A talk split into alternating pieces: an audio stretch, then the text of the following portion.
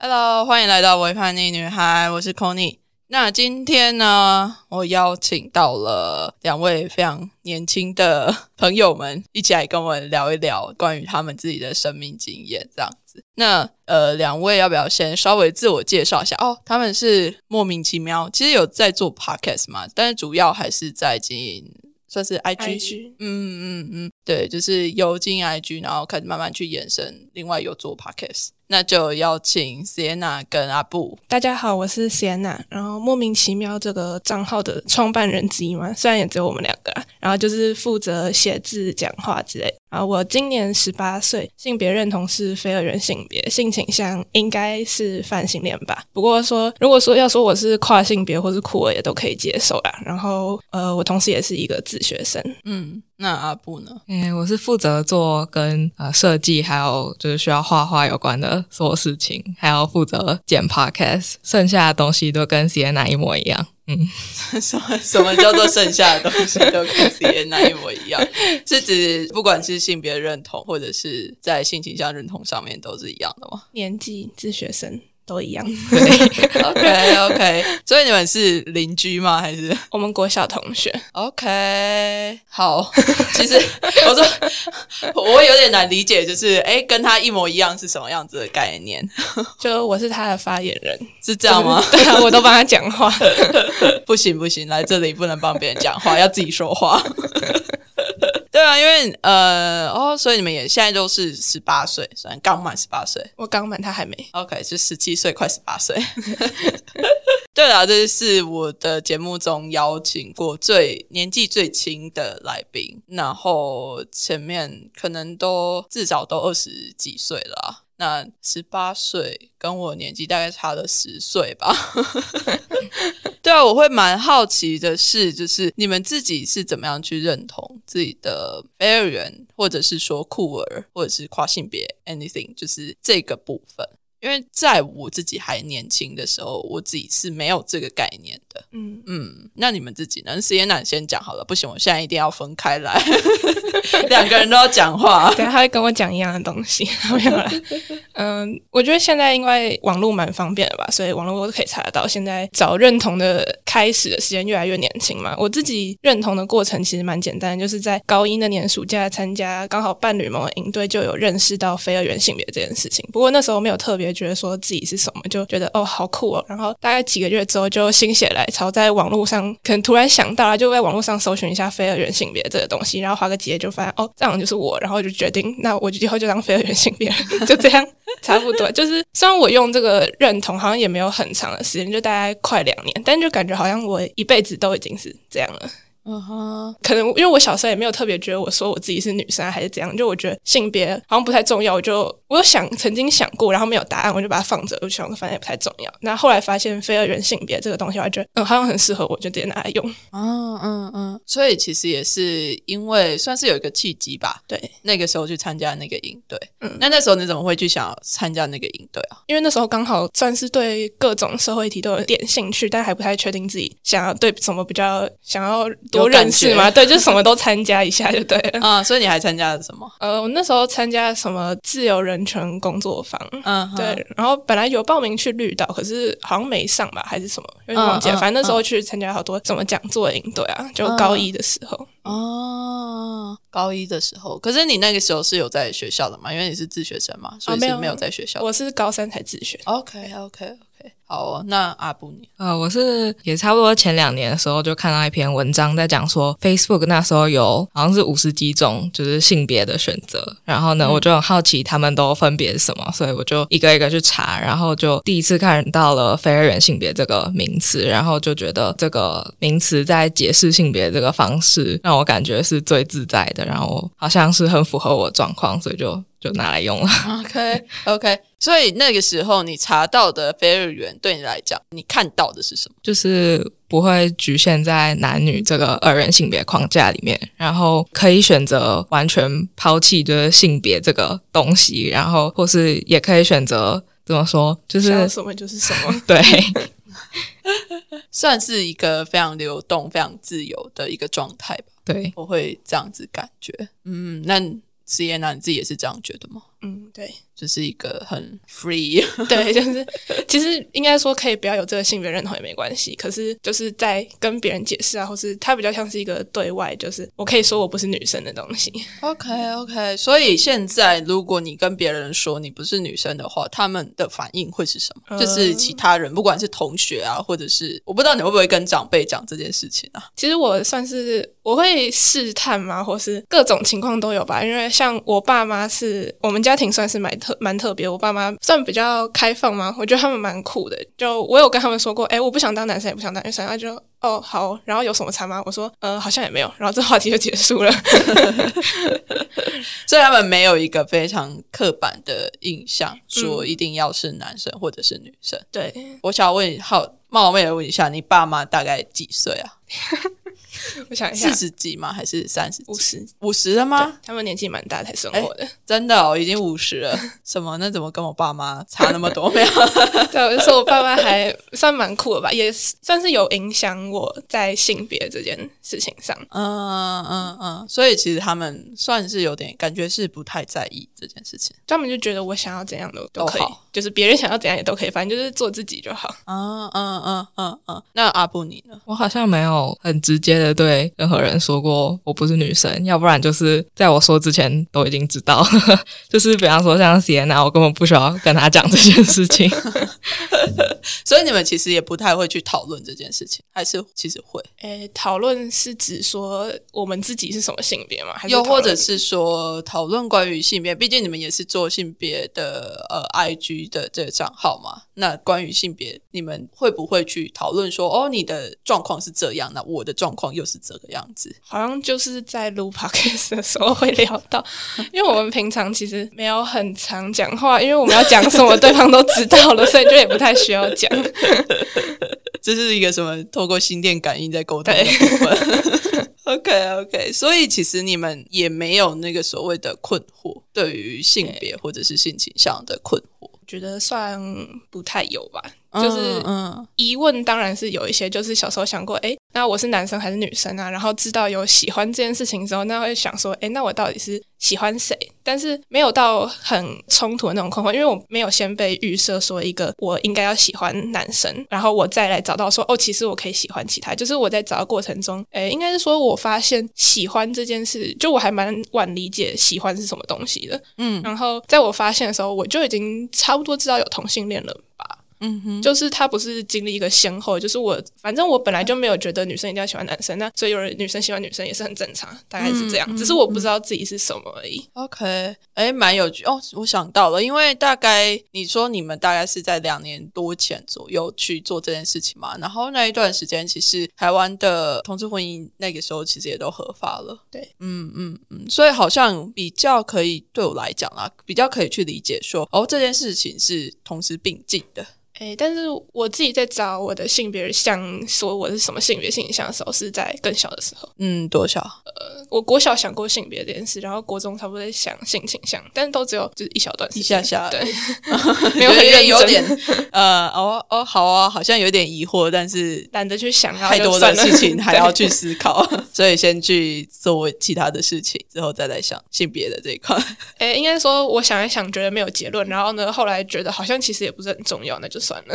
嗯嗯嗯嗯。那阿布你自己的，我是在就是同婚公投那一年，呃，才开始意识到这个问题。就是在此之前完全没有想过任何跟性别或是呃性倾向有关的事情。然后就是在同婚公投那一年的时候，我就看到了富加盟的广告。然后呢，我那时候一开始我非常认真的以为那个是反串，就是我没有想过，就是既然这些就是声音都还是存在，我以为这是一个离我非常非常遥远的事情。就是因为我从小受到教育，就是无论你认同什么性别，无论你是同性恋还是异性恋，都是很正常的事情。所以嗯我从那个时候就突然开始思考说，为什么我跟其他人之间会有，虽然说我们可能受到教育，是不是因为我们受到教育不太一样，所以我们会对于这些事情的认知落差这么大？然后我就开始思考我是怎么学习这些事情的，然后就突然意识到一件事情是，呃，我好像虽然说我从小都被教说要尊重别人的呃性别认同跟性倾向，但是我从来没有被教导说，如果我自己就是那个不一样的人，那我应该要怎么办？嗯哼，就是我好像一直都被告知说，哦，我生来是一个女生，所以我就应该要认同一个女生。然后因为我是一个女生，所以我就一定是一个异性恋。但是从来没有人告诉我，当我发现不是这样的时候，我应该要怎么办？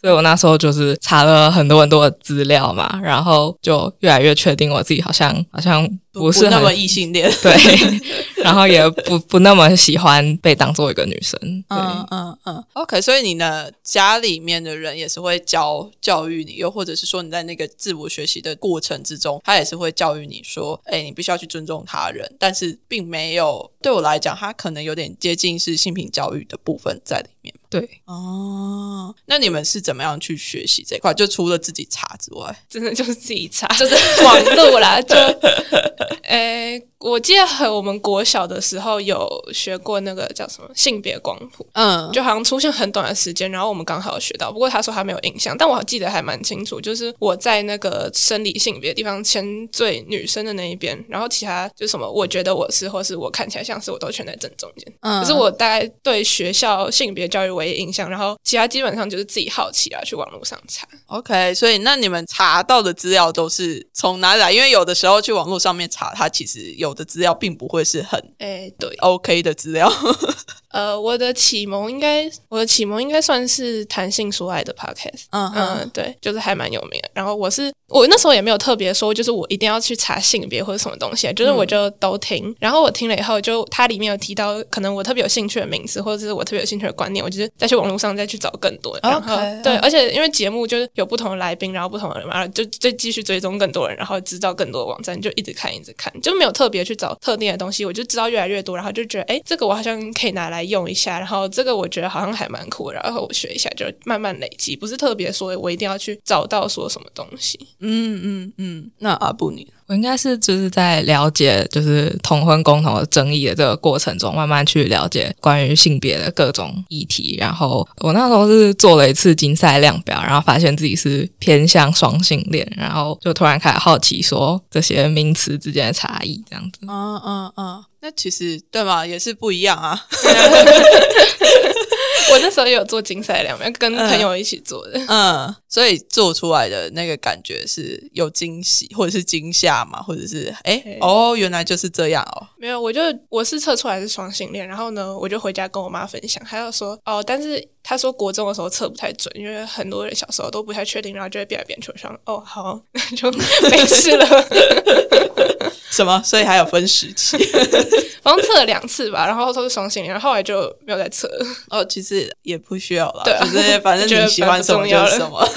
对啊，他只是给你一个可能像是一个依据的东西。参考一下，也、对，就只是给你参考一下心理测验的概念。对，对啊，那你们因为其实就在你们可以结婚之前，同婚就已经合法了。那你们有记得那一段时间，又或者是在更早之前的任何的印象吗？对于这件事情？我那时候就是同婚，算是诶，我国三的时候，因为刚好考完会考，然后就通过同婚了，差不多同时。对，然后因为就是那时候考完会考，就开始比较比较多时间到处在网络上看啊，然后看各种社会议题，所以那年同婚通过和香港反送中，算是开始让我关心社会议题的一个契机吧。嗯嗯嗯嗯嗯。那阿布呢？你刚刚有讲到嘛，就是那个时候你就开始去搜寻。那你有在做一些什么吗？除了搜寻这些资料之外，没有、欸，就是兴趣，然后看一些文章啊、YouTube 之类的。所以你会跟别人分享吗？那个时候不太会，嗯，就是知道这件事情。对，那所以家里的人有在讨论这样子的东西吗？多多少少还是会。所以他们的态度是怎么样？嗯，关性别有关的吗？对啊，对啊，我不在意其他的 提数啦，其实没有啦，不能这样子讲，这样好好坏哦。但是其他的提数，对，就是那一次的公投确实是蛮惨的啦。嗯，我的家人感觉都就是因为是他们告诉我要尊重不一样的性倾向跟性别认同啦啊、所以他们也就是对于同婚公投是非常支持的。对，嗯嗯嗯嗯嗯，OK，所以我好 surprise 哦，就是是因为呃，目前听到的家里的人，就是通常都会是说比较年轻一辈的人去说服比较年长的人去说哦，为了我啊，或者是为了谁谁谁啊，然后我们要去投这个票啊。反正其实那一段时间，对于可能我这个年纪的人来讲，它是一个非常大的断裂，世代的断裂，这样子。然后还有会觉得说，哎，这个世界或者是说这个社会对于呃同志的这个部分是非常的反抗的、敌对的，所以我不知道，就是你们那个时候会有类似这样子的感受吗？还是还好？我觉得这就是算是我们这个时代刚好经历同婚的意义嘛，就是搁在我们这个年纪的人，基本上不太会反对同性恋这件事情。嗯。我们的整个社会就是已经不会再，就是讲到有人喜欢同性，已经不再会是觉得说很奇怪或者很怎么样的事情，就这已经是。呃，或或许我们这个年代的性别议题已经到跨性别或者什么之类的，但是对喜欢同性这件事情，变成是如果你不支持，反而会被别人觉得很奇怪，或者说我现在觉得用支持这个词已经很怪了，就是 对你为什么要支持？我就是这样啊，嗯 嗯嗯，就是我们这个年代，就可能像有些人不是会说我们小孩子是天然毒嘛，胎毒，嗯，我觉得我们就是天然彩虹啊，就我们出生的时候就是这样子了。我觉得很棒哎，对我来讲，我是还蛮乐见这样子的事情发生的。它本来就不应该是一个被 separate 出来的，你必须要是怎么样子，或者是呃，我一定要去选边站。它应该要是很自然的存在在这个世界上面，然后没有任何的分别的。对啊，那你们那个时候为什么要开始做莫名其妙？呃，算是各种意外。一开始是呃，因为我们是一零八课纲，然后就我们有很多奇奇怪怪的事情要做，例如自主学习。我们本来是想要用这个来算是填补度过自主学习的时间。对，就是想说，那我们来做一个账号吧。但是其实最后也没有来做啦。嗯，就我们最后还是用自己的时间在做。但反正就是一开始觉得，哎，好像可以来做一个账号。嗯，然后也没有特别设定说要性别，就是因为学校会做很多报告啊，什么各种议题，然后他自己不是又查了很多跟就性别名词有关嘛，就想说那就整理一下放上来。嗯，就一开始就只是放放东西而已，然后是大概到高二升高三那个暑假，我们才开始做，就是我们最近在做的彩虹记事，就是各种发生过关于性别历史上的事情，就把它写下来，就这样。然后大概对，甚至在一年前才开始认真经营，嗯，然后往性别这个方向，嗯嗯嗯。那为什么那时候想要做彩虹记事啊？嗯，你记得吗？不记得。对啊，因为它有点像是一种历史的回溯嘛。对，嗯。但是我会很好奇的是，为什么当初是什么样的点会让你们想要回去看这些事情？嗯，我们好像每次都是。想到心血来潮，对对，就我们可能想说，呃，好像很少人做，然后就我们好奇说，哎，到底有什么性别事件？然后网络这样找一找，发现资料很少，或者都找不到他，我们就觉得那好像可以来做一下，就是感觉很好玩，我们就做了。嗯嗯嗯嗯嗯，对啊，因为我自己在关注，比较再长期一点在关注的话，就会发现说，其实呃，如果真的要找的话。确实，如果是用 IG 形式呈现的较少了，但如果是有 Podcast 的话，有蛮呃，也不是说蛮多，就是有几个而已。对性别 Podcast 其实也是相对非常少数的在做的，然后尤其是又是性倾向的部分的，又在更少一点点。大部分都是成人话题，成人话题。对啊，就是如果真的要再年纪轻一点点的话，会比较难去再讨论，比较少。对，那所以说，那你们做到目前的感觉是怎么样？没有感觉，还面面相觑，蛮忙的，蛮忙的。就我们。诶，应该说我们很会挖坑给自己跳，就突然想说，哎，我们来做这个，然后就开始做，然后就觉得天哪，好累哦。然后呢，下次又想到一个，然后就，然后又要做，然后就更累。嗯，然后就我们每次都刚好在要考试的时候，就我们那时候一月要考学测，然后就我十月开始就那个事情整个爆多，然后呢我们考完，然后就没事，然后我们七月又要再考，然后呢五六月事情超多的，没有了，但还是就是觉得很好玩呢。嗯嗯嗯嗯。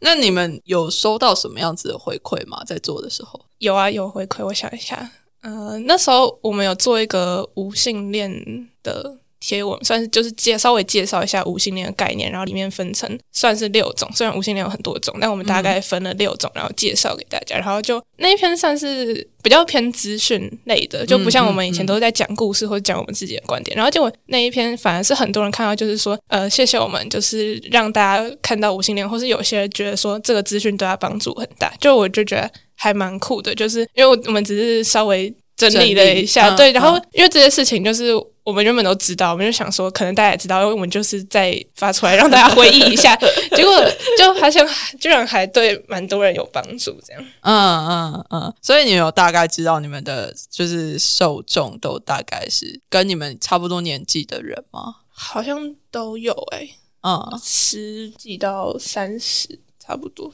嗯嗯嗯。那你们，因为我后来有看到你们有做一些比较多关于新闻集锦部分，嗯，对啊。那你们是怎么样去挑选那些新闻，或者是说你们怎么找到那些新闻？好像没有什么在挑，因为跟性别有关的新闻就是蛮少的。真的吗？我就觉得还蛮多的，应该说是比较有争议性可以讨论的事件。争议性，OK。就因为应该说，呃，怎么很多事情都。其实是重复，像我们 podcast 因为有做新闻，就是同样的事情聊过，就我们就不会再聊。就比如说堕胎的法案，我们聊过一次，然后之后再有其他地方通过跟堕胎相关的法案，我们就不会再聊堕胎。但是就比如说，然后下一次就再有跨性别运动，然后是什么什么事情，就每个事情我们觉得我们都可以聊一次，这样。嗯哼。所以，其实，在你们心里面都已经有一个主题性的存在了，就是哦，这个主题我们上一次有聊过，对，就算是透过新闻去聊那些性别的议题，不单纯是新闻而已。嗯嗯嗯嗯。那阿布，你是就是都在陪聊，是不是？差不多。就是他会列好说我们这次录影要讲哪些，然后我就好，然后我就 准备一下。OK 啊，就所以是先斯耶娜，就是先列主题出来，然后你再去找资料。哎，我们就会一起看那个找资料，我们就一起看那个主题，然后说，嗯，这好像没有什么好聊的，那我们先不要吧。OK OK，我觉得有时候或许是还需要在更多的经验，或者是说还需要在更多的。收集的一些资讯，才能够把一个议题再聊得更多嘛？对，呃，就是其实我自己会觉得说做新闻的部分蛮不容易的啦。对，我会蛮难的。我们现在就是已经有点就是不知道还可以再聊什么，所以 podcast 聊新闻部分是先暂停。嗯嗯嗯嗯，对啊，你们可以去找。别的来宾聊啊，对，因 为我们没有钱租录音室，如果要把来宾找我们家，还蛮怪的。是不会啦，就是你们可能反正有还蛮多方式是可以录音的啦。对对对对对，其实现在线上录音都还蛮方便的啦。如果有需要的话，我可以再教你们几招，嗯，不用钱的录音。对，因为我会很好奇，就是你们这一个时代的关于性别的看法，或者是那些想法，其实会跟我就是像跟我差了十岁嘛。那这十年之间，它的变化其实是还蛮大的。嗯，我会很好奇你们怎么样去看待性别这件事情，然后你们怎么样去论述，怎么样去讨论，说，哎，这个性别是要怎么样去讲。就有时候我会觉得说，虽然说对于你们，或者是说对我自己，我也会觉得说，哎，这个应该大家都要知道了吧？对。但是其实这些东西它是必须要被讲出来的啦，所以我自己还蛮希望就是你们你们可以多多在尝试做一些别的。虽然说我觉得做 podcast 就是一个挖坑给自己跳的，而且非常大的洞，这样。做一些 IG 什么那些也都是一个非常非常不容易去经营的事情啊。如果你真的要很很用心、很认真的在做这些东西的话，对对啊，所以我想要。切换到另外一个议题，就是因为我在我这一辈的人，我们就会开始讨论说，哦，现在高中生不止高中生，就是国高中的年代就很喜欢 TikTok 啊，或者是抖音啊，或者是一堆有的没有的短影片，然后我们都会很忧心说，在你们这个时代会不会很容易就被所谓的很多的中国的资讯给淹没了？我也不知道为什么，就是好像我们这一届跟我们同年的人比较没有在看抖音，都是我们大家都会讨论说，哎，我们下一届学弟妹就是超级爆多，然后我妹他们那边也是超多人在看抖音，但是反而我们我不知道可能有一个断层，我们这届都没有，就我认识的人都没有啦。但就我觉得接收哪一国资讯没有什么好或不好，它就是一个文化的输出和接受。就像以前的年代，可能就是香港的影星，然后后来就是日本、韩国，然后我们现在到换成中国了，就。觉得这是在算是全球化时代不可避免，因为哪里有好的东西，你就一定会去想要去看或是接受。像我自己也会看中国的耽美小说，就是因为他们就是人比较多啊，然后他们就是做的好的，就是相对也会比较多，所以就会想要去看。我觉得这是。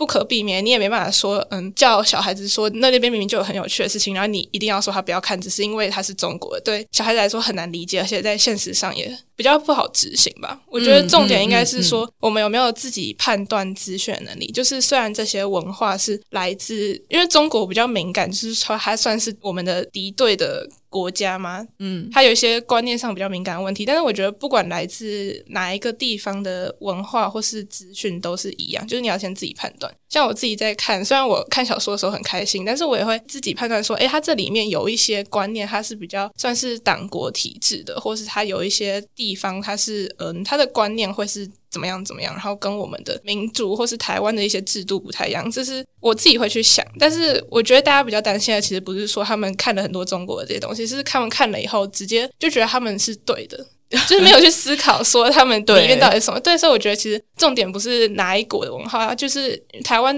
虽然台湾没有那么。不是很恶意嘛？但还是有一些假新闻啊。我觉得是啊，是啊，是啊。重点应该是说辨别那些资讯的，你还有说培养自己的观念，这样你在很多乱七八糟的，就是各种立场的东西进来的时候，才不会很容易就是说，诶，他好像说的也蛮对的这样。嗯，确实是我，因为我会觉得说，OK，你需要中国资讯，你要你要看中国资讯没有问题啊，但是它里面其实会藏着非常多的资讯是。就类似说，哎，台湾就是中国的一部分啊，这些资讯等等的。那如果说一个人没有办法去辨别说这个资讯是好的或者是不好的话，那他其实就会很容易就是觉得说，OK，那台湾就是中国的一部分。对。其实应该说他们会觉得这样没关系，对对对，觉得没关系是比较可怕的，就是这就是最可怕的地方，知道没有关系啦。那之后反正跟中国统一也没有什么不好的啊，就是我我觉得我们害怕的会是这一块啊。对，但我觉得这个没有办法用，就是叫小孩不要看中国东西这件事情来解决。嗯，那你觉得怎么样解决会比较好？我觉得就是媒体试读的能力嘛，或是教他们，就是在小孩子 被网络那些文化冲击之前，先帮他们建立说你要怎么判断，或是建立自己的观念，再去你先有自己的观念，再去接收，又不容易会产生这些问题。嗯，对啊，除却统独议题啦。还有很多的性别的议题也是啊，因为中国的资讯其实大部分都还是非常的父权的，直接压制过来，所以我觉得这真的是在媒体试读的部分会是很需要再去多培养这些观念。那阿布你自己呢？嗯，可能因为就是我高中大部分时间都是自学生，所以我跟班上同学超级不熟，我也不太知道他们有没有在看中国的消息。那你自己呢？我我自己蛮少看，我自己看香港的媒体比较多。嗯嗯嗯嗯，所以也都是会挑选过嘛，就是自己在怎么样去做这样子的挑选，就选看顺眼的。我觉得多看就是不同地方的也蛮重要，就是不要只看中国的，就中国可以看，但是你就多看不同啊，就是其他国家也有很好的东西，台湾也有。就你就都看，就比较不会只接收单一的资讯。嗯，我觉得我们比较说吃亏嘛，因为中国的语系跟我们的语系是最像的。对对，然后连文字都是，就是其实简体字跟繁体字，说真的，你再多看一下下，绝对比繁体字跟英文对 相较起来更容易阅读一点。所以我觉得这是一个比较呃。台湾在这个部分会比较吃亏的一点啊，就是如果你真的要去读其他国家的资讯的话，要不你就是读别人翻译过的，要不你就是真的自己把英文念好，然后去读这些东西。但是对于某些人来讲，他这其实是需要一点点资本去做这件事情的。对。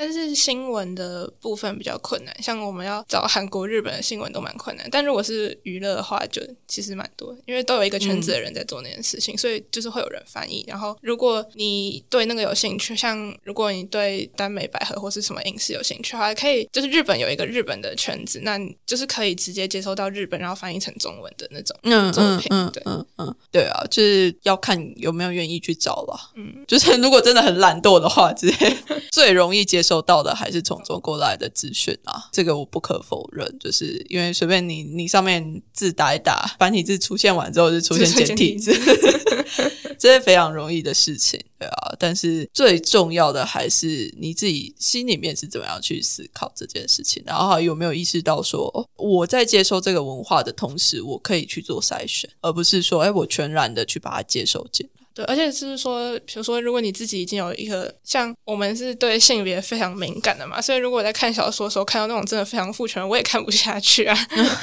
就还是会直接关掉。所以就是会变成说是哎，什么样的人就会接收什么样的讯息的概念吗？有一点，就是 你的观念已经成型之后，就会一直越来越接收相同的资讯啊。也是啦，也是啦，不管是年纪多大多小，都是我觉得都是一样的状态。就除非你真的有意识的去做一些改变。那因为最近或者是前一阵子比较 popular 的一点的议题，就是投票权下修到十八岁。那你们自己刚满十八岁，你们自己对于这样子的修宪的感受是什么？就很棒啊，就很棒。但是等他们修完宪，我们应该也来不及了吧？呃，对。但是那之前你们有关注这一类的议题吗？有啊，有啊。但是就不像性别可以讨论那么多啊，因为就觉得十八岁本来就应该这样，尤其是现在因为网络那么发达。就是以前人，你可能哦，等到说他们高中真的是很单纯，什么都不知道。你要等到他上大学，可能稍微接触一点社会之后，才会有不同的想法。但是现在网络这么方便，你是十三、十四岁的就已经什么都看过，就是家长以为他们不知道的事情，我们其实什么都早就已经看过了。就是你那个十八到二十岁变得没有很没有意义，所以对年轻人就是。反而是年纪比较长的人在讨论说到底该不该下修的时候，我们这些小孩就说到底有什么理由不下修了？嗯嗯嗯，确实，我也是觉得就是他早就该往下修。我我自己也没有办法理解说十八岁跟二十岁之间的那个差异到底是在哪里。就是嗯。对，那阿布你呢？就是我也是觉得很棒啊，甚至是呃，我觉得是可以去讨论说，呃，需不需要再往更往下修，就是低于十八岁的。OK，你是说大概十六岁左右？对对，有些国家十六岁。你说什么？有些国家好像是十六岁就可以投票，算成年，或是部分成年。嗯嗯嗯，就会变成说是，如果是之前是十八到二十岁，那可能接下来的目标就会是变成说十六到十八岁之间，对，可以让更年轻一辈的人在有自己的声音出来。对，然后而且不只是像投票，就是有些国家是可能十六岁就可以喝某些酒，或是十六岁就可以开车。嗯，这些台湾就是还很远，就是觉得说我们都是小孩，但是问题是小孩你不会因为活了十八年就突然变大人，就是如果你不让他慢慢长大，就是他等于是十六岁部分成年概念有点像是你在慢慢的长大，就是你先给你一部分的权利，然后呢你不要放那么开，但是你有稍微一些能够掌自己掌控的事情，然后过两年就是阶段性的开放，然后台。湾就是觉得好像说，哎，我小时候管你管的好好，然后你长到十八岁你就突然什么都会了，这样子，这是一个很奇怪的观念。我也会觉得很疑惑，哎，就是啊，可是美国是到二十一岁才能喝酒，对，欧洲很多的是十六岁可以喝度数比较低的酒，对对对，澳洲也是好像十六岁就可以喝了吧？对对，但是就是呃，我是觉得美国这一块有点奇怪了。我那个时候二十岁了去喝酒，然后被赶出酒吧，他们说因为他们酗酒人太多了，拜托说酗酒。看看欧洲那些国家。OK OK，对啊，那我觉得其实，嗯，就是我觉得这都是很需要我们现在这些有能力去做决定的人，去该怎么讲，听见更多更年轻一辈的人的声音。然后，因为目前就是呃，十六到十八岁，或者是十八到二十岁之间的，像你们这些比较年轻的时代，是被规定没有那个声音的。对。对啊，所以对于我来讲，就是我们可能就必须要真的再更去多倾听你们到底想要讲一些什么。然后，唉，但是那个修宪案，我觉得 也很困难。对啊，因为要投票的人数要超过九百多万啊。嗯，对，我都觉得这根本就是一个 mission impossible。好像我们在做某一件事情，好像要开放的时候，却又把那个开放的标准提到非常的高，对，就不知道在干什么。但是 anyway，就是大家如果之后要投票的时候，请大家对于这个修宪案投下支持或者是同意的票。真的，我觉得我们必须要有更多的年轻一辈的声音出来，然后这个社会的推进演进才会再更快速一点。嗯嗯，那最后最后，想要邀请你们跟正在收听的听众讲一些你们自己想要说的话。哦，我先跟你说，我先跟你们说，就是我的听众差不多是收听年龄层最多的是二十八到三十四岁的之间的姐姐们。哦，完蛋了，很紧张吗？完全不是我会沟通到的族群。没有啊，你就是讲你自己想讲的话就好了，就不要管他们。对，我知道，但其实刚刚那些全部都是我想讲的。嗯嗯，因为平常也不太会跟人家讲或是讨论这些。嗯嗯，确实是因为有的时候我会觉得，就是台湾的除了某一些特别在做就是与年轻人沟通的 NGO 啊，或者是一些教育团体，他们会真的去和年轻人去讨论这些事情之外，其实我们之间的沟通都还是很有断层。对，嗯嗯，我觉得是一方面是因为有些小孩子不太愿意跟大人沟通，然后另外一方面是大人觉得小孩都在闹，就是两，这是双向的。然后 呃，当然可能大人觉得小孩子也没有问他，他也没有什么想法。但是我觉得这是一部分，就是因为你看到会在台面上讲话的年轻人，像像我们这种算是比较。少嘛，就我们比较叛逆，然后意见比较多。但是其实我们很多的同学，他们确实是没有什么想法，就是你跟他说什么，就哦哦好 OK，然后就 老师说什么，他们就觉得是；家长说什么，他们就觉得是。嗯，但我觉得这个这是有时候大人会拿来说不用听小孩讲话的理由。但我觉得另外一部分是因为大人其实他们不想让我们思考。嗯，就是在过去可能因为跟威权有一些关系吧，很多年纪大的人会觉得说小孩子就是乖乖听话，然后呢你这样子照着做，一步一步照着做，然后呢我们就会自然会往一个很很光明的未来吗？我也不知道，但是。就是嗯，OK，我可以理解。对，我他不希望你讲话啦，反正他觉得你不需要有声音，那无听不嘴，有耳朵没有嘴巴。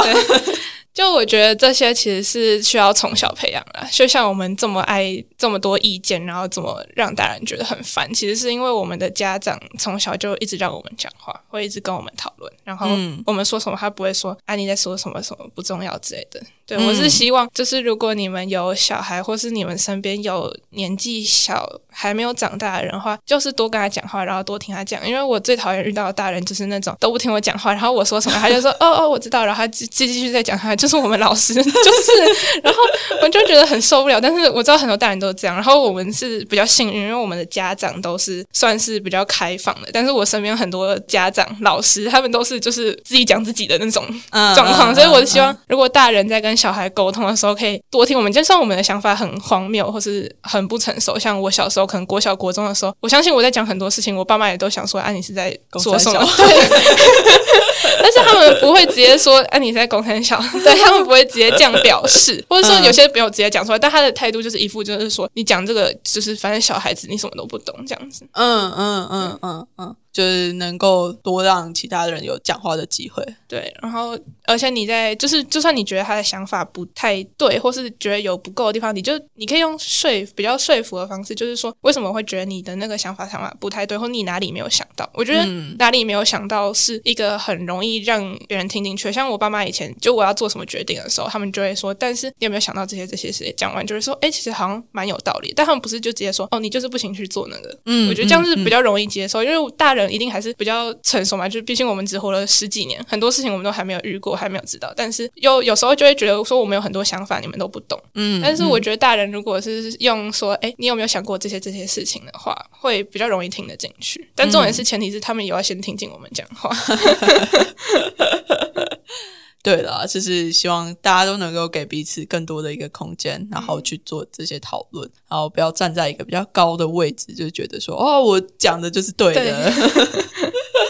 那阿布你呢？我自己是，就是我从小可能就会对奇奇怪怪的想法，但是我就会觉得好像都跟别人很不一样，就不太敢讲。然后是到我国中的时候是在体制外学校，然后呢，我的同学们都是就是一群很奇怪的自学生，然后就是有更多很奇怪的想法，然后整天都在跟老师抬杠，然后而且呃，老师是非常鼓励我们可以提出不一样的想法，跟老师不一样都是没有问题的，可以。呃，而且老师是非常乐见这样的状况，所以就是从那时候开始，我就比较觉得说我好像可以很比较安心的去提出我的想法，就算跟大家都不一样也是没有关系。嗯嗯嗯嗯，OK，所以就是也是我觉得还是要回归到就是我们必须要再给彼此更多的讨论的空间，然后把耳朵打开，嘴巴闭起来。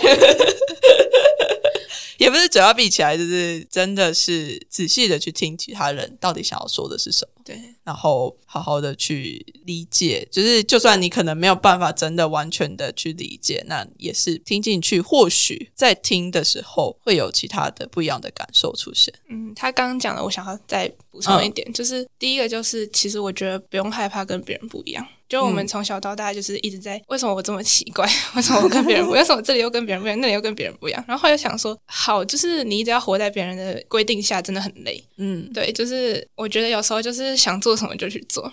然后另外一个是，当你发现你身边有很奇怪的朋友的时候，就是你不一定要像刚刚说，我们想办法去理解别人。但我觉得有时候无法理解也没关系，就是尊重就好。因为人本来就没有办法完全互相理解，你永远会遇到跟你不一样想法，然后你这是真的，因为人的大脑就是很神奇，每个人的思考方式都完全不一样。有些人就是真的，你的思考方式不一样，就是完全没有理解别人到底为什么会做这个决定。但是我觉得没有理解没关系啊，就是尊重就好。嗯嗯嗯，是这两个字讲起来很简单，但是其实做起来真的是蛮难的啦，真的是必须要完全去同理啊，或者是说至少不要口出恶言啊。对啊，那就今天真的非常感谢你们两个来跟我聊天，也感谢你们就是 给了我蛮多的新的不一样的想法。对我来讲，就是我其实我自己也不太擅长跟比较年轻的人沟通。这算这也算是我自己的一个新的尝试啊。嗯，我自己比较善于沟通的年龄层就是跟我差不多年纪的人，这样。大家都是，我们也是只会跟，哎，不一定，有的人就很很很会跟长辈沟通，啊，对，对，然后有的人就可能会跟比较年纪小的小朋友沟通，对，那是我自己的专长，比较是同年纪的人沟通这样。对啊，但是 anyway，就是非常感谢你们来，那也希望你们能够继续有非常多的想法。把你们的不管是 podcast 或者是 IG 都把它继续做下去。好，对啊，把你们的声音说出来。谢谢邀请我们来上节目，我们第一次节目就 第一次被邀请，谢谢，好，谢谢你们。好，那就大家拜拜，拜拜。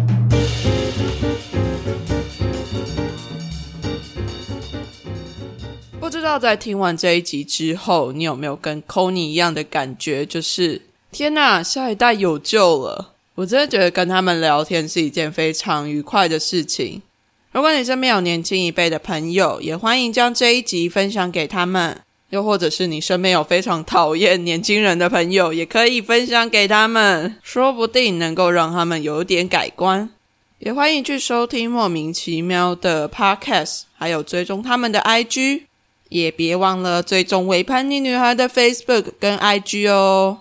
同时，千万要记得在你现在使用的收听平台上面按下订阅的按钮，这样你才可以在伪叛逆女孩下次上节目的时候第一个时间收到通知。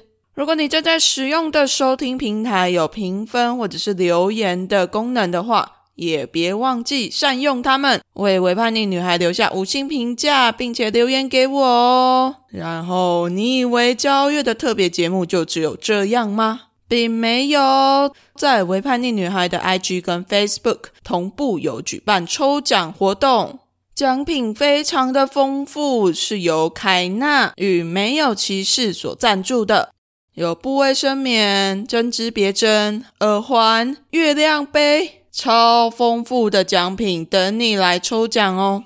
最后，如果你再更喜欢微叛逆女孩一点，欢迎到 First Story 抖内给微叛逆女孩请 c o n y 喝杯咖啡。有你的支持，才能让我做出更好的节目。那我们这集节目就到这里喽，我们下期再见，拜拜。